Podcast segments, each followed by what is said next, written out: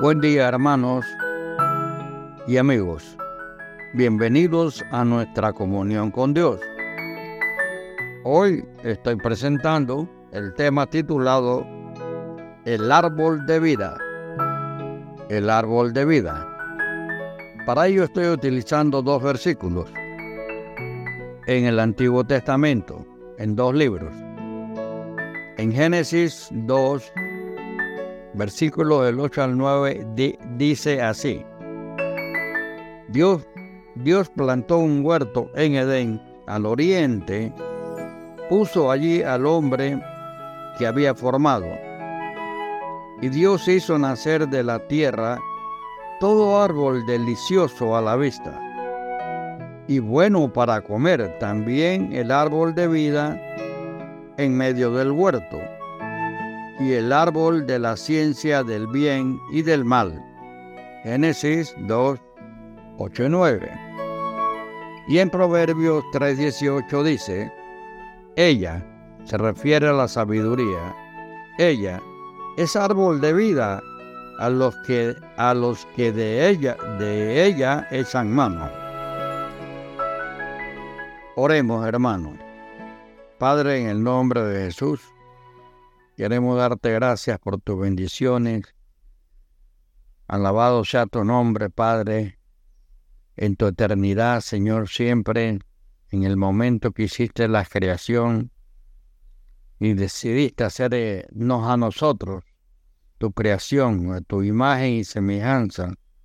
Señor, tenemos que darte las gracias por ese amor, por esa misericordia, por resolver todo, Padre Santo pese a nuestras fallas, nuestras diligencias, Señor, no acorde a tu voluntad. Queremos darte gracias, Señor, por tu perdón. Gracias por tu palabra, porque en ella hay conocimiento, Señor. Hay verdad, sabiduría. Nos alimenta, nos nutre, nos conduce cada día y en obediencia a ti, Padre, recibimos bienaventuranzas. Y la más grande de, de todas esas bienaventuranzas, tu amor, a través de Jesús, Padre. Gracias en el nombre de Jesús. Bendice el grupo, Señor participante. Santificado sea tu nombre.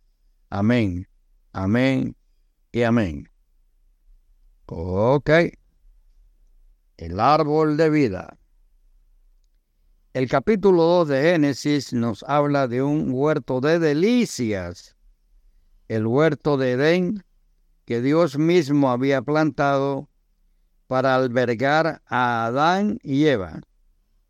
En ese huerto, irrigado por varios ríos, crecía todo árbol delicioso a la vista y bueno para comer. En el centro de esta abundancia se hallaba el árbol de la vida. El lugar que ocupaba el árbol de la vida en el centro del huerto nos indica la importancia que Dios, el Dios vivo, el Dios de mi vida, en Salmo 42, da a la vida. ¿Cuál es esta vida simbolizada por el árbol de la vida? En, el libro de los Proverbios, la sabiduría es llamada árbol de vida en el versículo 18. Está personificada hace las delicias de Dios y de los hombres. Anuncia al Señor Jesús llamado la sabiduría de Dios en Primera de Corintios 1:24. En efecto, Solo por medio del Señor Jesús podemos acceder desde ahora a la vida eterna, es decir, conocer a Dios como aquel que nos ama y quiere hacer de nosotros sus hijos. Amigo y hermano, mediante Jesús podemos poseer ya en la tierra la vida en abundancia en Juan 10, 10. que el buen pastor da a sus ovejas. Mediante Jesús podemos poseer ya en la tierra la vida en abundancia que el buen pastor da a sus ovejas. El árbol de la vida estaba en el centro del huerto del Edén.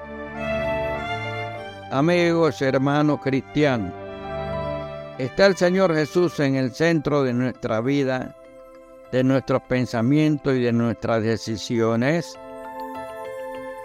Dios nos llama a vivir por la fe en comunión con el Señor Jesús y hallar nuestro gozo y fuerza en Él. Que el Señor bendiga tu día. Hasta luego.